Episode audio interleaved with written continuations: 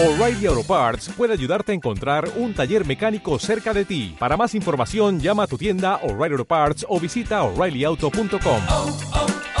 O'Reilly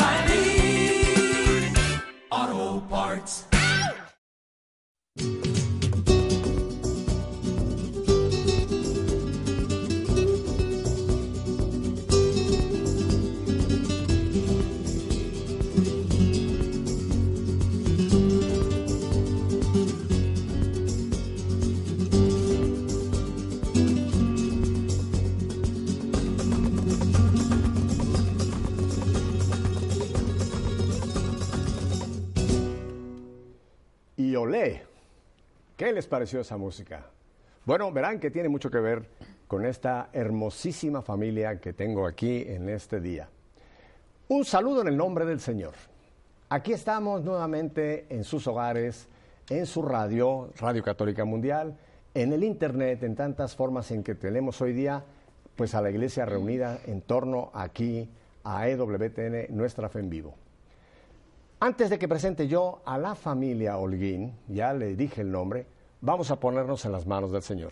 Y como quiero que todos ustedes oren, no solamente nosotros, sino ustedes, donde quiera que se encuentren, vamos a hacer esa oración que Jesús nos enseñó y que espero que todos conocemos. Oramos. Padre nuestro que estás en el cielo, santificado sea tu nombre. Venga a nosotros tu reino. Hágase tu voluntad en la tierra como en el cielo. Danos hoy nuestro pan de cada día. Perdona nuestras ofensas, como también nosotros perdonamos a los que nos ofenden. No nos dejes caer en tentación y líbranos del mal. Amén. Bueno, ahora sí podemos principiar. Creo que en estos ya casi 20 años de nuestra fe en vivo, nunca había tenido yo en un- nuestra fe a una familia tan numerosa como tengo la fortuna de en este día tener. La familia Holguín ah, Mesina. La familia Holguín Mesina nos vienen a visitar desde Asturias, más concretamente desde Pravia y más concretamente es el hermoso lugar que se llama Los Cabos. Los Cabos, que si no han estado, no han visitado un pedacito de cielo que Dios ha puesto allá en el sitio donde la familia viven. Vamos a hablar qué hacen allá, ¿verdad? Pero no son asturianos, así que asturianos estaban muy contentos pensando que aquí tengo a seis asturianos, no. Ellos no son de origen asturiano, pero por eso antes de presentar a los chicos y a las chicas, y ahora voy a hablar muy tipo español, porque estamos aquí con ellos, quiero empezar por papá y mamá, Iván y Valeria. Papás y mamás, cuéntenos un poquito de la familia Holguín. Bueno, en primer lugar hay que decir que somos chilenos, españoles de adopción desde hace más de 30 años que estamos en España. Primero en Barcelona, 20 años, y luego en Asturias, 10. El acento chileno como que ya se te quedó por ahí un poco, ¿eh? Bueno, hay un problema de cuando uno ama la lengua, Claro. al cabo de un tiempo tiene la impresión de estar hablando con faltas de ortografía y, y eso, y eso es insoportable. Y entonces ahora pues lo he ido eh, adquiriendo casi imperceptiblemente. Claro, claro. Eh, lo que pasa es que mm, me siento raro hablando de, de- de las dos maneras. Yo- la gente sabe, yo soy mexicano y a mí nadie, nadie cree que por mi acento yo soy mexicano. Así que a veces que el acento no nos delata, ¿verdad? Pero bueno, entonces, chilenos y hace muchos años radicados en España. En España, sí. Bueno, pues esto, esto de la lengua es eh, muy, muy eh, digamos, explicable, porque no es que uno aborrezca su tierra natal, ni su forma de hablar, ni su cultura. No tiene nada que ver con eso. Eh, el amor continúa exactamente igual, el, el aprecio y la nostalgia por la tierra continúa igual, pero es solo ese problema de- del- del amor al lenguaje. ¿no? Que- ¿Dónde, ¿Dónde os conocéis? ¿Dónde es que conoces a esta hermosa esposa que Dios te ha dado? ¿Por cuántos años de casados para empezar por ahí? Pues 34, yo diría. 34, 34. Sí. ¿Están de acuerdo? ¿34? Sí, bueno, Sí. nos casamos el año 78. Ocho. Saca tú la cuenta, porque yo... O para no- 78, entonces eh, te- te- tre- 36 casi. Bueno, eh, eh, hace, hace 30 y pico años aquí está el fruto de ese matrimonio, así que vamos a hablar un poco con, con el fruto, porque primero fue la gallina y después eh, el, el huevo, Los los, huevos, huevitos que están acá. Y entonces os conocéis en, en Chile y, y- y ¿cuál es la razón por la que eh, salís de esa tierra tan hermosa que queremos tanto Chile para emigrar a otra tierra que queremos mucho que es España? Esa historia da para un programa entero, Pepe. así, ¿no? Así que no, pero reci- bueno, Pero así poniendo eh, algunos, algunas pinceladas. Bueno, la historia, hay que decirlo, comenzó por una desobediencia al Señor. Eh, yo tenía claro que el Señor me pedía que no saliera de Chile y en un momento dado que en que mi, mi fe no era suficientemente fuerte, pues yo dije, mira Señor, te esperas un momentito que yo voy a ir a España y, y voy a volver prontito. Luego, luego te hago caso, pero... Sí, sí. Y voy a volver prontito. ¿eh? Hace 30 años. Bueno, pues eso fue. Empezó por una, por una... Pero esto es muy largo de contar. Lo estoy contando en un libro porque todo el mundo me pide que lo, que lo, que lo escriba. ¿Lo estás escribiendo Lo o ya estoy, está? lo- lo estoy escribiendo porque, porque realmente se ve la mano del Señor como te reconduce, como va Él, pues a pesar de tus infidelidades, te va reconduciendo y te va mm, haciendo una historia, ¿no? que, en la cual pues uno eh, reconoce que, que es, que es la mejor porque es la historia que le ha diseñado el Señor y, y bueno, pues ya pronto saldrá el, el libro. Pero sabes una cosa, yo, yo le doy gracias a Dios por esa desobediencia tuya. Porque gracias a esa de- desobediencia hoy día tenemos eh, esa bendición en la iglesia eh, con lo que Dios ha hecho con vosotros y con esta familia Holguín. Así que dentro de la desobediencia, Dios sabe escribir derecho en renglones torcidos, ¿verdad? Eso es, Ajá. así es. yo diría que eso gracias a la fidelidad de la Virgen María. Ujú. Sí, porque eh, Iván salió de, de Chile después de haber hecho una alianza de amor con la Virgen María que se hace en el movimiento de Schoenstatt y que es como una renovación de las promesas bautismales bajo la protección de, de María. Cuando tú la haces, escribes un- un- una Sí, sí, lo cartita pones- a, la, a a Virgen claro.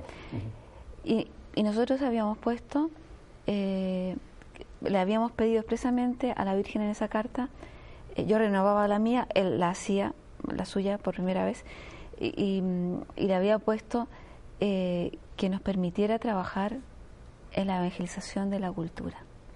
Pero después me puse así un poco más y, y le dije, no, dile que no nos deje trabajar en otra cosa que no sea la evangelización de la cultura.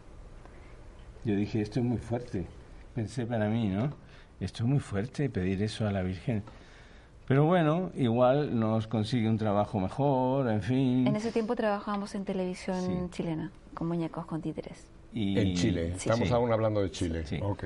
Y pusimos eso y solemnemente dijimos nuestra, hicimos nuestra, mm, ella su renovación de la alianza y yo hice la mía por primera vez. Y, y ocurrió, ocurrió que exactamente al otro día, sin que hubiera ninguna muestra, ninguna sospecha, ninguna señal que nos permitiera eh, sospechar de que de lo que iba a ocurrir, pues exactamente al otro día nos llamaron de la gerencia para decirnos que prescindían de nuestros servicios. Anda, les cortó, o Sí. sea que eso vino, primero te corto aquí, que para que quedes eh, completamente en mis manos y después te, te llevo a donde yo quiero. Sí, sí, pero, Anda. eh, pero fue una, digamos, una muestra impresionante de, de- de que ella se toma muy en serio las promesas, ¿no? Claro. Que no es cualquier cosa decir, oye, te prometo esto, no, no, no. Se lo toma en serio. Y Por eso dice la palabra de Dios que no te apresures en, en hacer promesas a Dios, ¿verdad? Creo que esa es una gran sabiduría. Sí. Pero bueno, eh, cuando uno no tiene una fe muy sólida, esta toma de palabra puede resultar un poco fuerte y un poco eh, as- eh, causa de, de- de miedo, de, de susto, pero con el tiempo, con la perspectiva ¿no? de- del tiempo, se puede ver que en realidad fue lo mejor que me- nos pudo haber pasado. Ya en aquel tiempo, todavía estamos en Chile, ¿ya teníais los cuatro retoños o todavía no estaba ninguno de, de estos Estaba- jovencitos que tenemos aquí con De nosotros? eso me acuerdo, estaba exactamente embarazada de, de, de José, del tercero. ¿Sí? Sí, Eh, ¿y ¿Estabas embarazada cuando todo esto ocurre Sí. de, de José? sí, sí. Ay, José. Muy bien. Muy bien. No fue mi culpa. No, eso te lo podemos... eh, si no, no, la culpa tú no la tuviste. Tú fuiste el fruto de la culpa, por decirlo así. Y entonces marcháis para, para España. Y por lo que he oído ya, el primer sitio es eh, Cataluña, Barcelona, ¿verdad? Sí, Ah, para esto ya la gente, déjenme solamente, creo que es obvio, los conoce la gente muchísimo por, ustedes lo conocen, la casita sobre la roca, que tanto éxito y que tanta gente nos dice que le gusta tantísimo. Esta es la familia que trabaja en la casita sobre la roca, por si no los habían identificado. O sea que ahora lo que estamos hablando es quién está atrás de los muñecos, las voces, eh, en fin, todo lo que tanto gozamos con la casita. Ya, ya trabajabais con, con muñecos en ese tiempo en Chile. Sí. Y vais para España con la misma, digamos, eh, la misma, el mismo eh, sentido de trabajar con, con la mímica, con los muñecos, etcétera. No, ¿No? no. Yo, nosotros ah, habíamos ofrecido a, a la, a la Virgen, a la Mater, como la llamamos en Schoenstatt, habíamos ofrecido nuestro trabajo profesional que consistía en títeres para televisión. Pero cuando yo me vine eh, a España, pues no quería saber nada más con títeres. O sea O que no solamente lo desobedeciste, sino que aparte los títeres los querías meter en un baúl. no tienen estatus. Oiga, chico, ¿eh? Mira nada más el- cómo Dios utiliza. Humildemente hay que reconocerlo. Ajá. y me reconduzco de una manera tan increíble que, bueno, solo se puede contar en, en un libro que es lo que estoy haciendo ahora. Así que esperen a ese libro, porque hay muchísimo. Yo conozco un poco más de la historia, sé que sería, sería largo. Vamos a ir hablando un poquito de vosotros dos. Pero ya que, ya que mencionaste a José, a ver, José, Dime. de estos cuatro retoños de la familia Holguín, ¿en qué orden tú estás de nacimiento? Mm, Bueno, de importancia el primero. de, De humildad, el, el- de humildad, el premio mayor. el mayor, y de, de edad el tercero. A la tercera va la vencida, entonces pues, Ajá. Eh, todo, todo salió bien. Vamos a hablar, vamos a hablar un, un poco de José. Pero aquí les tengo algo que para mí, y esto lo digo ahora muy en serio, fue una bendición de Dios. Hace unos meses, en septiembre, estar en casa de la familia Holguín y en torno a una mesa, compartiendo una taza de café, unos pastelitos, empezar a compartir un poco de sus vidas. Y escuché algo que me, me cautivó, que es la armonía, las voces, eh, la, la inspiración eh, que Dios ha concedido a la familia Holguín y que no lo, quizá ustedes no lo han captado en eh, la casita, me parece a mí, como lo van a captar esta tarde. José, Dime. yo sé que la- lo que vamos a escuchar, tengo entendido, Jaime, Jaime es aquí como el que nos ve y nos va controlando porque él es muy metódico, él es el que lleva aquí la, esa, esa verdad, así como el barómetro de, de por acá. Eh, tengo entendido que todo lo que vamos a escuchar son composiciones vuestras. ¿Estoy en lo correcto? Hay una composi- composición de cada uno de nosotros. Ah, de cada uno. Sí. Esta es la De cada uno, o sea que no hay aquí un, un, un, uh, un Vivaldi que es el que compone todo, no, todos, todos tienen Bueno, el Vivaldi es Jaime. Jaime es el Jaime es compositor por excelencia. Resulta que, bueno, ¿qué? No sé si vamos a sí. Resulta que yo me he dedicado a, a componer música desde, desde antes que el resto. Aunque María compuso una canción cuando era María compuso una canción cuando era muy niña, al ángel de la guarda.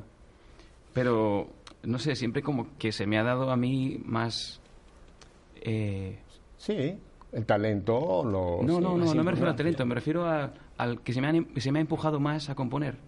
Bueno, Y bueno, pues eh, también es porque me dediqué a eso por gusto. Y el resto, pues un poco también a, le ha cogido el gusto a componer y por esa razón soy más bien el, el que se encarga de arreglar. el las capataz canciones. del grupo. Me encargo de arreglar las canciones. Y lo hace muy bien, lo hace muy Y bien. lo hace muy bien. Pero a ver, vamos, vamos con José, el tercero en la escala de los Holguín. Eh, tengo el título aquí de algo que creo que nos vas a compartir, que es tuyo, que me, me encanta, y tú nos vas a decir el por qué, eh, pero la letra es muy sugestiva, mi amigo. ¿Esa me la compusiste a mí? Bueno, porque también ya somos, ahora ser. somos más que amigos, ¿verdad? Ya nos queremos mucho. Pero a ver, cuéntanos de mi amigo. Bueno, pues esta canción, eh, después de una experiencia ¿no? de, de- de- de años ¿no? de, relación con Jesús, de, oración y de, pues como tiene cualquier cristiano, pues este... Espérame, te detengo ahí, porque yo soy súper preguntón. Pregunta. Después de años de una experiencia con Jesús, ¿a qué, ¿a qué edad tú tienes tu experiencia con Jesús, José? Bueno, la verdad es que al nacer en una familia cristiana, eh, en principio uno no está muy, muy despierto, ¿no? No es como cuando uno se convierte eh, de golpe o cuando uno se acerca a la fe y la, re- la descubre por sí solo, o el Señor se muestra a uno sin, sin, sin haberle conocido antes. En, en mi caso es, pues, Jesús está siempre en mi vida, pero a partir de ciertos momentos clave, como supongo que en todo cristiano, como que Jesús eh, pues se, se- se- va mostrando, se va mostrando en momentos de mucha necesidad de, de- tenerle, de tenerle cerca para recibir consuelo, en momentos de, pues también de alegría, ¿no? Para agradecerle, pues aparte de que te das cuenta de que siempre está ahí, eh, pues bueno, Captas, es- cas- captas más esa realidad de esa relación Sí, sí, sí. diaria, como lo sé que la tenéis de la familia Holguín. Y este, es. este canto, mi amigo, ¿cuál es su inspiración? Pues, bueno, esta canción habla un poco de, de- de la relación con él, ¿verdad? De que él es, eh, pues, el mejor amigo, el que te va a hacer más feliz, el que me ha hecho más feliz, en mi experiencia, ¿no? Em, porque Jesús es muy, es humano, completamente humano, completamente hombre. Y bueno, pues mientras que muchos amigos pueden fallar o pueden eh, ser, pues eso, quizá demasiado humanos en el sentido de, de- de débiles o de tal, Jesús es perfecto. Entonces, eh, realmente siempre que te acerques a Él vas a recibir eh, millones de gracias y, y de bendiciones, ¿no? Entonces, pues Este canto es a, a tu amigo. este Jesús. canto es a Jesús, eh, mi, mi mejor amigo, al que yo muchas veces le fallo, pero que él siempre es fiel, ¿no? Bueno, pues vamos con mi amigo. Vamos allá. Mm-hmm.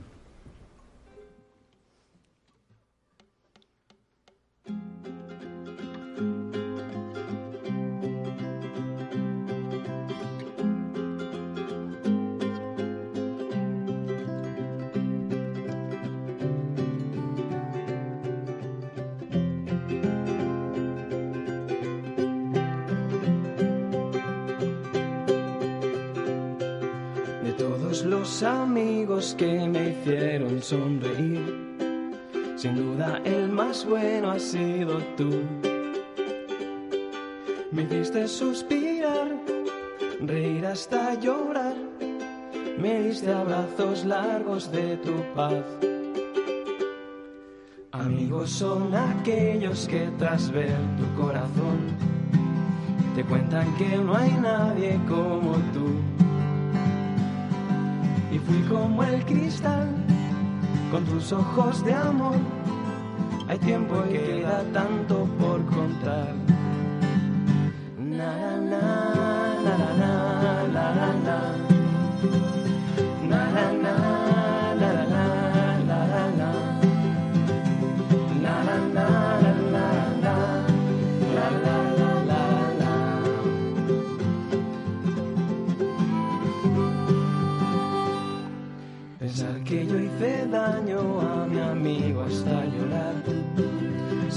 Le he partido el corazón.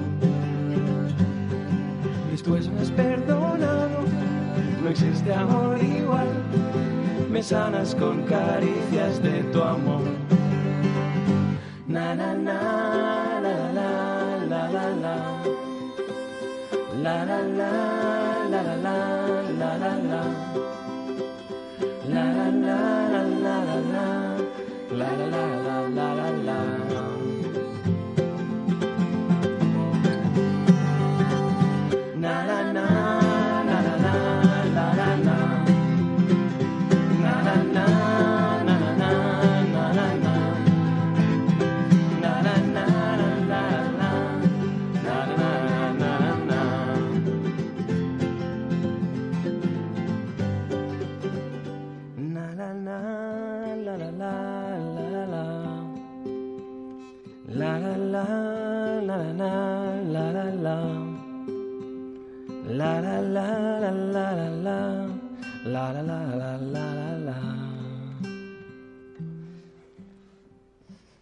Ustedes ah, están descubriendo lo que yo descubrí en septiembre allá en Los Cabos, ¿verdad? Y es la unidad que hay en la familia, no solamente en sus relaciones diarias, sino aún en este momento tan hermoso como ha sido el canto, ¿verdad? Porque no solamente cantó José, se han dado cuenta que la familia entera estuvo acompañando a José en una forma tan hermosa, tan bonita. Eh, la pregunta es, Iván, eh, ¿ustedes ya habéis, habéis, habéis cantado anteriormente en televisión como se está haciendo en esta tarde aquí en, eh, Nuestra Fe en Vivo? Creo que no. No. O sea que tengo la dicha y el honor de que estoy haciendo ese lanzamiento de la familia Holguín en esta faceta tan hermosísima de la música también. Cantaron en la JMJ. En la sí, sí. en la cuando el- en, en Madrid, claro. En Madrid. Ajá. Sí. Pero me refiero, como se está haciendo hoy No, no. aquí, esta es la primera vez. Sí, sí. Eh, ¿Ya tienen ustedes un, un manager? Pues No, porque estoy pensando eh, este, hacer una proposición a la familia. No, pero qué hermoso, qué hermoso. Y gracias porque ese canto no solamente el contenido de lo que dices mi amigo, sino también la, la música es tan, tan alegre, tan, tan contagiosa y que yo creo que el que no tenga de amigo a Jesús va- lo va a pensar y dice, yo quiero ese amigo. Se inspira esa alegría, se inspira ese gozo, yo quiero ese amigo. Vamos a volver con papi y mami. Papi y mami. Ya están ubicados ustedes en, pues, en Barcelona. Están, eh, aunque habías eh, dicho que no querías con los muñecos, pero vuelven a los muñecos. Cuéntenos un poquito cómo se empieza a desarrollar. ¿Dónde nace, que quizá la gente nunca lo sabía, dónde nace la casita en la roca? ¿Cómo nace la casita en la roca? Es un sueño muy, muy antiguo, muy viejo. Eh, siempre habíamos querido, porque eh, con Valeria siempre surgen los proyectos de lo, de lo profundo, ¿no? Me parece que el espíritu sopla a la vez en, en los dos, al interior del corazón de los dos.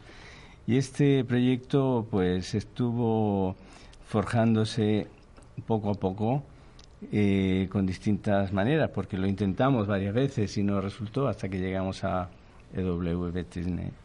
Entonces, eh, este proyecto, mm, la verdad, era un sueño de un monje que vivía en un ambiente medieval por varias razones.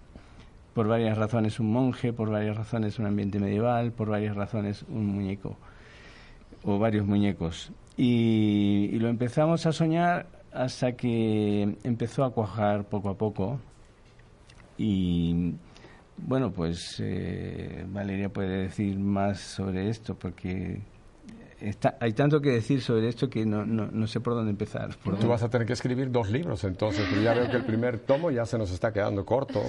sí Vas a que- tener que ser como, una, una- una- como la enciclopedia británica, varios tomos. Sí. Valeria, ¿cómo, ¿cómo es que entonces te viene esta idea de la casita en la roca? Sí. En primer lugar, el, el título, el nombre, ¿qué tiene que ver que la casita en la roca? Por la casa sobre la roca que es Jesús. La famosa parábola Sí, la- la de parábola. las dos casas. Sí. Me imaginé, no tenía nada que ver con una roca del mundo, sino la roca que es Cristo. Ajá. Eso es.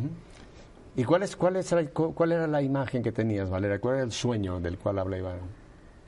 El sueño, bueno, yo creo que ya casi lo dijiste, pero era eh, poder atraer a los niños. Y, mm, y nuestro paso por barrio Sésamo, Sesame Street, acá en, eh, trabajando en televisión española, nos dio las herramientas para poder hacer Ah, eso no, lo- no lo sabía. Ustedes eh, tuvieron relación con Sesame Street, Sí. la Sí. famosa serie. eh, Sí, trabajamos cinco años. ah, desde la- España. ¿eso en, en, ah, en Barcelona o en Madrid? En Barcelona. En Barcelona. Sí. Ah, qué bien. Y nos sirvió muchísimo. Yo creo Claro. que completó nuestra formación, que había sido antes en, en publicidad en Barcelona. Trabajamos en una película de dibujos animados. Bueno, la vida, o sea, el señor, la mater, no fue. En el libro. Yo creo que la, la gente se estará preguntando, bueno, ¿y ¿cómo es esto? De que ellos piden que no les deje trabajar en nada que no sea evangelizador, los echan del trabajo y ahora aparecen trabajando en cosas que no son evangelizadoras. A ver, ¿cómo se come esto, no? Pues simplemente porque no estábamos suficientemente preparados para hacer algo del nivel que, que- que queremos hacer ahora. Y entonces nos permitió evidentemente, pasar por eh, proyectos de nivel internacional, en fin, donde pudimos aprender, nos pudimos preparar, ¿no? Es decir, Sesame Street o otros proyectos que, que desarrollamos junto a equipos muy numerosos de personas nos permitieron, pues, eh, aprender. Nosotros Claro. estábamos mirando, mirando por aquí Claro. y por allá, empezábamos a veces en trabajos muy, muy elementales y luego íbamos ascendiendo y conociendo todos los, los, eh, niveles y, y- y acabábamos preparados. Y cuando ya estábamos preparados, entonces fuera, ¡pum!, tú fuera. Bueno, Y de, Pero- una, y, y de unas maneras increíbles que yo creo que vale la pena contar porque estas cosas son, son eh, importantes. Ah, Cuando ya la Virgen quería decirnos, pues ya estáis preparados ahora a evangelizar, ocurría lo siguiente. Habíamos ascendido todos los niveles, estábamos de jefe de departamento, de no sé qué, y viviendo la mar de bien y disfrutando ¿no? de un buen sueldo y de, y de un buen eh, de una buena mm, prestigio dentro de la empresa y tal. Y de pronto viene el jefe y te dice, oye, eh, tú eres el único que puede resolverme esto. Y te plantifica adelante un proyecto sobre anticonceptivos oh, ya sé. pero de una manera además bastante grosera, ¿no? Es decir, que tú veías eso y tú decías, Señor, ¿por qué me haces esto? Ahora. Ahora que estoy tan bien.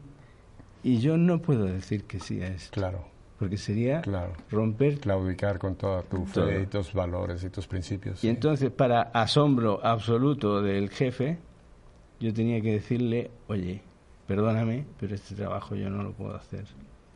Te voy a detener ahí. Ahí nos vamos, vamos a volver a este punto, como las telenovelas, ¿verdad? Cuando llega un momento se cambia. Pero ahora quiero venir con la jovencita del grupo, la pequeña.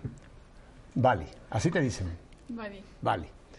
Vale, y- yo te conozco ahora un poquitín de ese rato tan hermoso que pasamos allá en, en tu casa. Yo te quiero pedir, y vamos a hablar después, pero primero yo te quiero pedir de ese canto que creo que este es tuyo. Sí. Hoy he visto. Vamos a hacerlo ahora a la inversa. ¿Por qué no nos lo cantas y luego hablamos de, de dónde vino este canto? ¿Te parece? Eh, vale. Aunque a lo mejor no se entiende si, si Va- no lo explico. vámonos con Hoy te he visto. ¿Les parece? Venga. Bueno, a ver.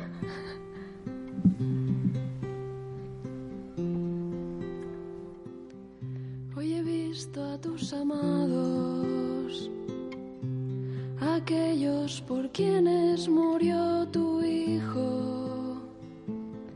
Hoy he visto su soledad, te busca su alma sin saber,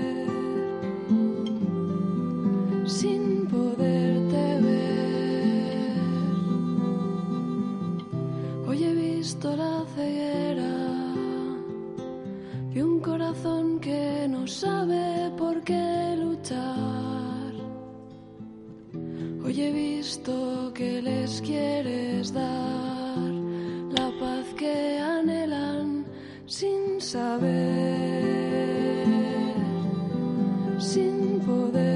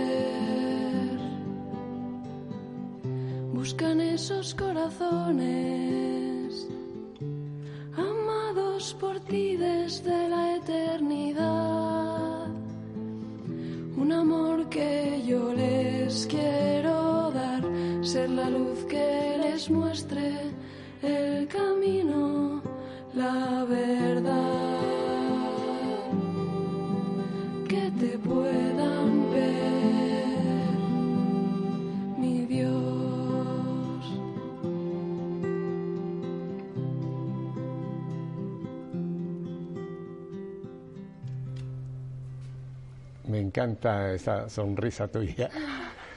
Tenemos que ir a unos breves mensajes.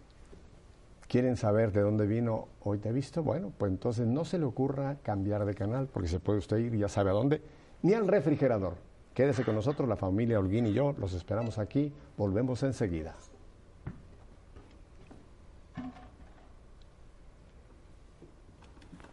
Muy requete bien.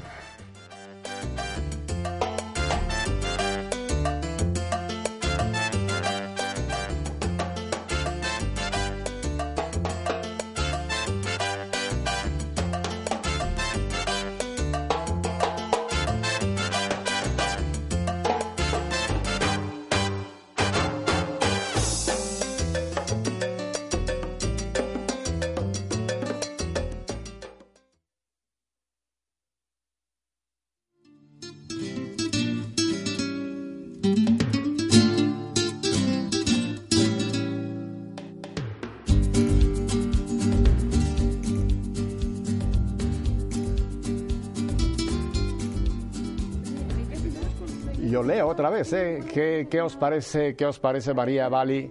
¿Qué os parece esa música con la que hemos entrado? Eso sí es andaluz, ¿verdad? Bueno.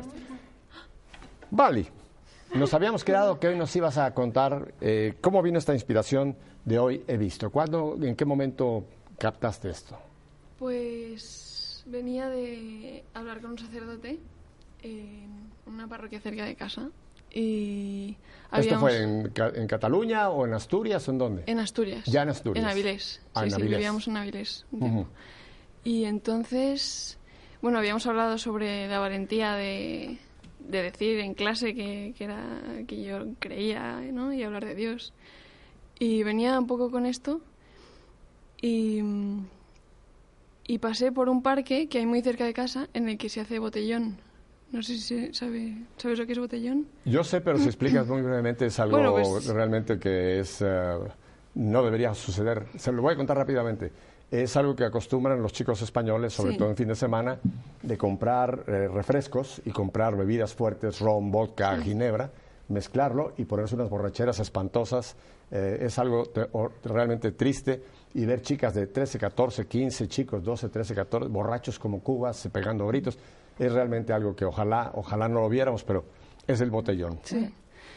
Y, y bueno, el plan es ese, el plan es emborracharse, ¿no? Y entonces, eh, pues nada, muy cerca de casa, ya llegando a casa, veo a una chica eh, súper bien vestida, bueno, súper mona, eh, pues que se estaba cayendo en el suelo, ¿no? O sea, que estaba ya que no podía ni andar, y a un chico vomitando en un portal, ¿no? Una cosa así muy desagradable. Y, y entonces eso me tocó, ¿no? Me- en ese momento me, como que me dolió no es que nunca hubiera visto a un borracho, no es que no supiera que eso pasaba, ¿no? Pero, pero, pero me dolió mucho en ese momento eh, y, y tuve la certeza de que, de que haciendo eso lo único que estás buscando, en realidad, o sea, lo que, por- o sea, haces eso porque estás buscando a Dios, ¿no? Porque, porque estás buscando algo más, estás buscando un momento divertido, un momento, ¿no? Pero, no sé, como que tuve la certeza de que eso venía de un vacío, ¿no? De que venía de, de una búsqueda, en el fondo, súper sincera y del corazón y súper profunda, ¿no? Y entonces llegué a casa y ya está, hice la canción. Así rápidamente la hice. Y, y- y esta canción, eh, ¿alguna la has cantado en pública? Bueno, tengo entendido que, le- que habéis cantado en la Jornada Mundial de la Juventud en Madrid. Esta Sí. hoy, hoy he visto, ¿la has cantado también en público? Hay algún testimonio que hemos hecho, pero nunca así. Ah, voy con acá con el capataz del grupo. Jaime, eh, ¿esto se ha grabado y lo tenéis ya grabado, este No, material? Teníamos intención de grabarlo, pero apenas hemos tenido tiempo de ensayarlo. Ujú. Eh, hemos tenido tiempo solamente de ensayarlo. Hemos dedicado tiempo de que, que siempre ha sido de producción de la serie. Hemos dedicado un poco de tiempo al día, unas tres horas quizá al día, para ensayar estas canciones, para poder tocarlas aquí. Porque la verdad es que estamos tan llenos de tiempo, eh, o sea, nuestro tiempo está tan lleno de, de lo que es la producción. Que no De la nos- casita en la Sí. roca, claro. Pero tenemos intención de sacar un CD. De hecho, un CD de cada uno y un CD conjunto. Lo haremos. O sea que otra vez es primicia, hoy he visto aquí en nuestra fe en vivo. Gracias, Vali, por darnos ese regalo. Y sobre todo viniendo de una experiencia, como tú dices, ver esa juventud, eh, que es tan lamentable ver que, como tú dices, quizá en una búsqueda, pero están yendo por el camino completamente equivocado, por el camino que los va a llevar a la destrucción y no a la vida, ¿verdad? Y es que no han visto ellos, no han visto, y por eso yo vuelvo a felicitar a la Casita en la Roca, porque les quiero dar una noticia. No solamente es popular entre los niños, a mí mucha gente me ha dicho que les encanta ver la Casita en la Roca y hay muchos, muchos adultos que se sientan con los niños, con los nietos o con los hijos y están gozando el programa. Incluso me han dicho que muchos mensajes que ustedes piensan que solamente están llegando a los niños, están llegando a los que están en mi club de juventud acumulada. También, o sea que estáis evangelizando no solamente a los niños para que de una vez lo sepáis, estáis evangelizando al mundo con, con esa producción tan hermosa que Dios eh, os ha inspirado. Volviendo un poquito a papá y mamá, y después vamos ahí, no se me han escapado, María, no, no, no creas que ya eh, te escapaste de podernos también contar un poquitín de ti. Entonces ya nace la casita en la roca, y esto se hace en asociación con EWTN. Tengo entendido que es, es, es una producción que en conjunción con EWTN, ¿y ¿qué años tiene casita en la roca de, de existir? Siete años, yo creo. Sí. siete años. Es jovencita, años. la casita. sí. Ajá. Ya- Y en la casita participáis toda la familia. La familia, al completo. Eh, la gente lo ha visto en pantalla, pero rápidamente tú me pudieras decir qué hace cada uno así brevemente en, en la casita. Rápidamente, a ver, José, eh, mueve el Leopoldo. ¿Quién es Leopoldo? Para que la gente que... El, el- el- la, la rana. La Ah, mi amiga.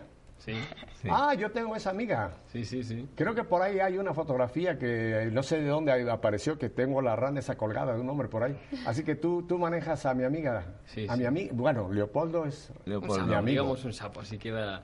No, no, sapo no, los sapos son llenos de grano. No, no dejémoslo como una Un rana, una rana. Un rano, un rano. Después, Bueno, José eh, no solo lo mueve, sino que también lo, lo construyó, él lo diseñó, ¿no? Le pone la voz, es decir, todo el personaje es de él. Luego José también hace una serie de otras habilidades, como por ejemplo sombras chinescas, a él le gustan mucho y, las hace. Eh, es ayudante de, de todo lo que pueda eh, nombrarse en una producción, de, de escenografía, carpintero, de- pintor, Sí, electricista. sí, sí, sí. Es ayudante de todo. Jaime, De- ayudante de, de, de- de- de dirección. Luego, eh, toda la postproducción, casi toda recae sobre él. Lo que es, son los efectos especiales, son los. En fin, es el hombre orquesta, ¿no? ¿Y, y entonces el resto qué hacen? Nada. Nada. bueno, después tenemos, tenemos a Jaime. José hace la edición. La edición, claro. Ah, también, por si fuera poco, la edición. Postproducción, sí. Y en el tiempo que te queda libro compones. Si tocas el violín, tocas Sí, a el ratos libres eh, hago canciones o construyo cabañas en árboles. eh, Claro, esa es otra cosa. Que se, ha, se ha construido una cabaña en un árbol. Su, su antiguo sueño. Ah, yo la vi esa cabaña. Yo la vi, estu- yo la vi. Tú me la mostraste la cabaña Sí, ya en sí, Los. Cabos. Pero ahora está mucho mejor. ¿eh? Bueno. Bueno, ya se puede pasar el invierno allá arriba. No, todavía no. Yo quería, quería decir también que hay un par de personas que yo creo que deberían estar aquí, que son Juanan y Ángela, que son, gracias a ellos, podemos ahora mismo dedicar algo de nuestro tiempo a algo que no es exactamente la casita sobre la roca. Ajá. Gracias a Juanan concretamente, eh, estamos sabiendo organizar nuestro tiempo de forma que tenemos tiempo libre. Y la casita que hace José en su en su En el árbol es porque ha podido tener tiempo libre. Ah, bueno. Y, y también, Damos bueno, las gracias públicamente sí, a sí, sí. Juan, Juan, Juan Antonio. Juan Antonio Y Ángela. y Ángela. que nos han acompañado. Ángela no, cabíamos todos aquí, si no te los hubiéramos también sentado acá. Ángela también nos ha ayudado mucho. Sígueme describiendo qué hace el resto del grupo en la Bueno. casita en la- sobre la roca. Jaime es el músico por excelencia. Él es el que pone todas las canciones, o sea, las músicas a las canciones, cuyas letras son casi todas mías, pero eh, él hace los arreglos, eh, se preocupa de, de todo lo que es el aparataje técnico para grabar y además es nuestro informático. Está siendo molestado cada dos por tres, oye que se me estropeó esto, oye que el programa no me va, oye que no sé qué, y él todo lo resuelve. También soy un poco eh, un una piedra en el zapato a veces. Durante los rodajes he llegado a parar los rodajes para cambiar el guion porque estaba algo que a mí me parecía que no estaba bien redactado y tenía que, Juan tenía que expresarse bien, ¿no? Bueno, El eso, capataz, el eso yo no lo quería decir ya que lo ha dicho él. Bueno, ya él solo se pegó un tiro en el pie, así que está bien. pero realmente el- la actitud de él es, es una actitud que, que cabe dentro del, del- del programa porque nos gusta que todo se enriquezca, ¿no? Que, Claro. que- con el aporte de todos. Mm, No hay sola- eh, unos roles que están muy definidos en los cuales nadie se sale de su rol, sino que todos ponen, meten mano en todo, lo cual puede ser desesperante algunas veces, pero es muy enriquecedor, ¿no? Algo, algo que el auditorio está captando, y es por lo que quería yo esta descripción, Sí. es, es que sois un caso muy especial, que es una familia Mm.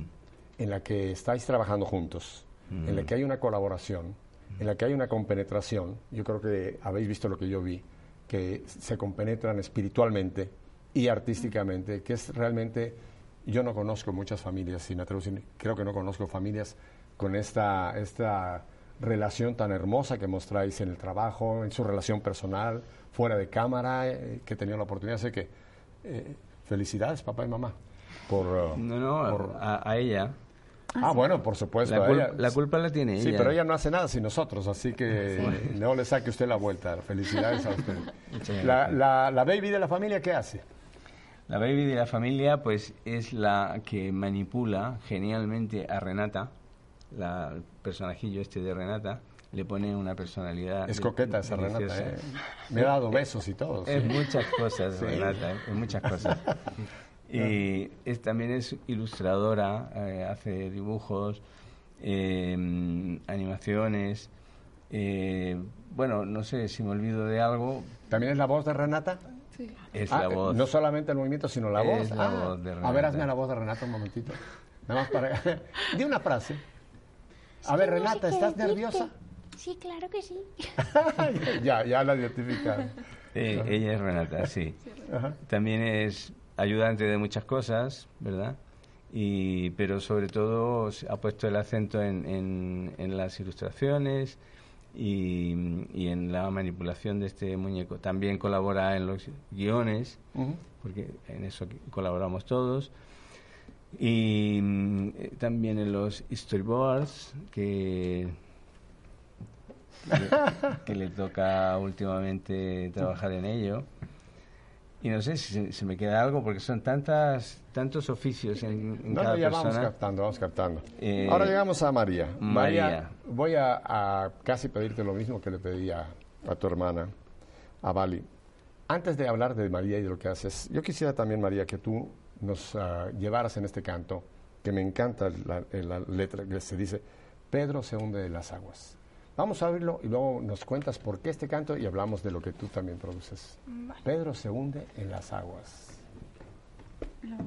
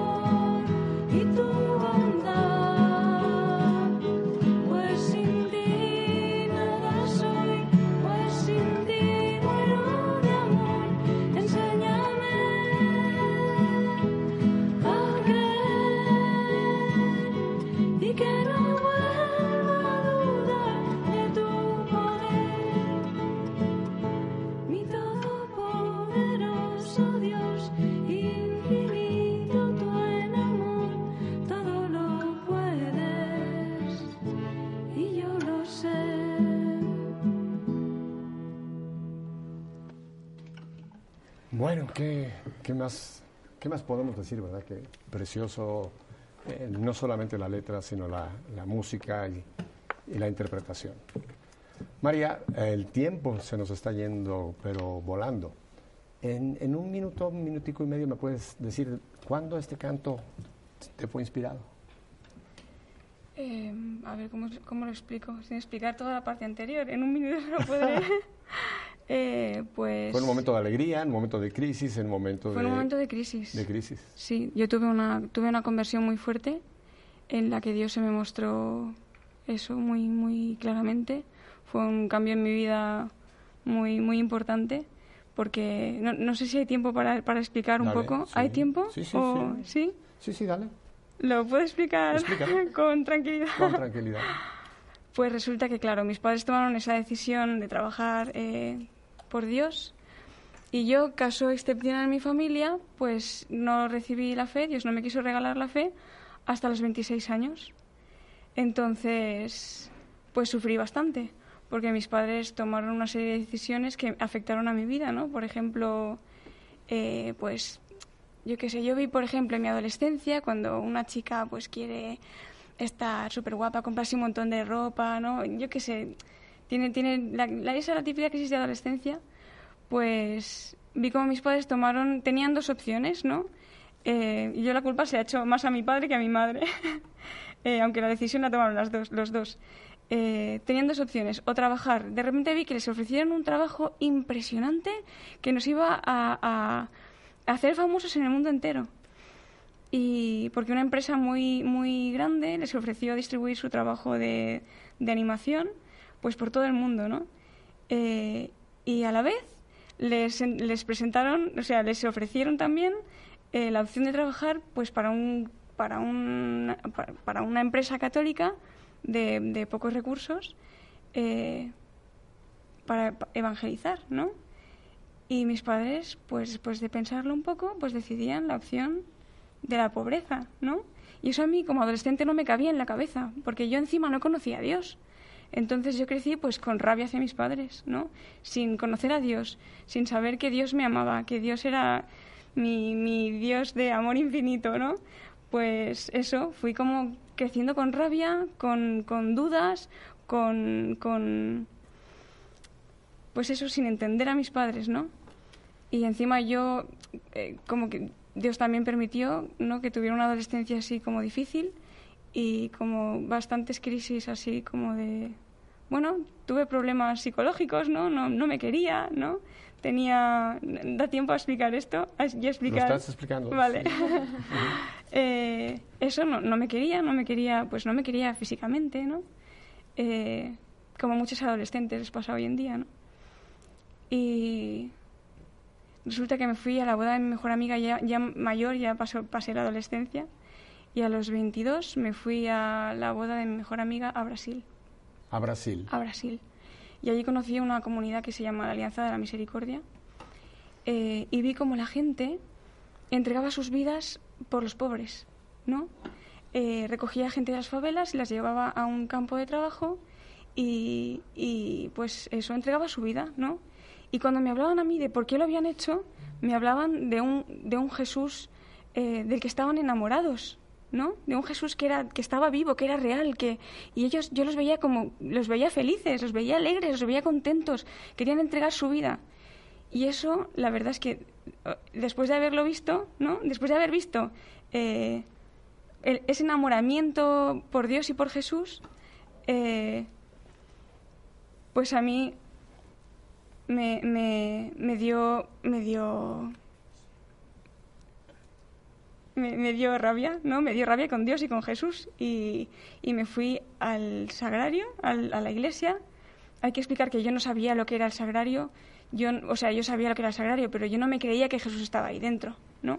Entonces fui, a Jesús, fui al sagrario, a la capilla, y empecé a decirle a Jesús, si de verdad estás ahí, ¿cómo esta gente está enamorada de ti y yo no te conozco? ¿Cómo me tienes trabajando para ti? Porque ya estábamos trabajando en la casita sobre la roca y yo no te conozco, no sé quién eres. Si de verdad estás ahí, no sé, eh, quiero verte, quiero, quiero que, que- no, quiero, quiero verte, quiero, quiero saber que de verdad existes. Y, y nada, Eh, la- sigo. El tiempo se nos está Vale. yendo y las voy a comprometer a la familia Holguín para un nuevo programa. Yo creo que hay mucha tela que cortar y en una hora no me ha dado tiempo. Y como soy un sastre que no me gusta desperdiciar tela, Iván, ¿puedo comprometer a la familia Holguín para un siguiente programa? Yo encantado. Sí, sí. Mami, sé si encantada. Por supuesto que sí. María, Vivi. No te me has escapado. Te, te tengo el ojo puesto para el próximo programa. José. ¿Están de acuerdo que tenemos que hacer un nuevo programa para compartir más de la familia Holguín, que aún nos quedó mucho, mucho más que compartir? ¿Sí? De todas maneras, antes de irnos, yo quiero poner la dirección de ustedes, porque hay muchísima gente que hoy han sido tocados en la nueva manera por la familia Holguín. La dirección es www. ¿Quieres estudiarla? Es Balibán. Balibán. Las dos con VV, pe- con con V, V, pequeña. Sí, Balibán. sí, balibán.com. punto com. ¿Hay alguna otra dirección donde la gente puede recurrir? Por ejemplo, info No, creo que no, ¿no? O en Facebook. En. Facebook. en Fe- Facebook. ¿Cómo es Facebook? Pues. Eh. O La Casita sobre la Roca. Son La, dos casi- páginas la casita sobre la roca. Ya oyeron el compromiso que tengo con la familia Holguín. Vamos a tener un próximo, porque créame, se quedó mucho aquí en el tintero que vamos a sacar. Pero, mi querido Jaime, no te me vas a escapar. Yo sé que tú tienes un canto también, y este canto se llama No temas. ¿Qué tal si nos despedimos esta tarde de esta hermosa familia que van a volver con nosotros? Y Jaime nos va a contar más adelante de él. Pero ¿qué tal, Jaime, si simplemente cerramos con esa frase que nos ha dicho el Señor muchísimo, en muchas formas, desde la palabra de Dios, el Papa Francisco, no temas? Y vamos a cerrar pues esta tarde con no temas. Así que no les digo adiós, ni a ellos tampoco. Volveremos pronto con la familia Holguín y nos despedimos, no temas.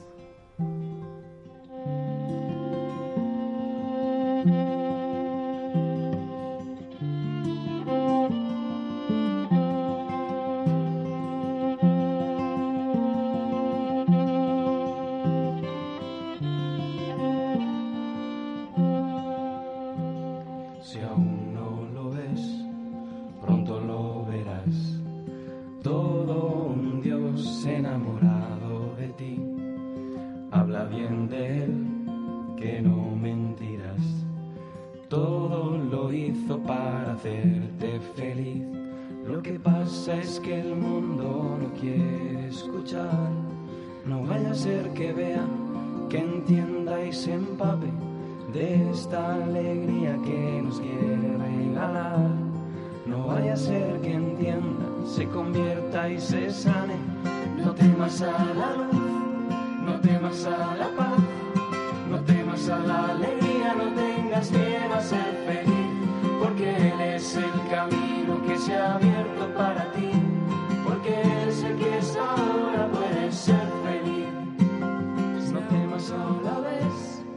No temas a la paz, no temas a la alegría, no tengas miedo a ser feliz, porque Él es el camino que se ha abierto para ti, porque Él es el que esta hora puede ser feliz. No temas a la luz, no temas a la paz, no temas a la alegría, no tengas miedo a ser feliz, porque Él es el camino que se ha abierto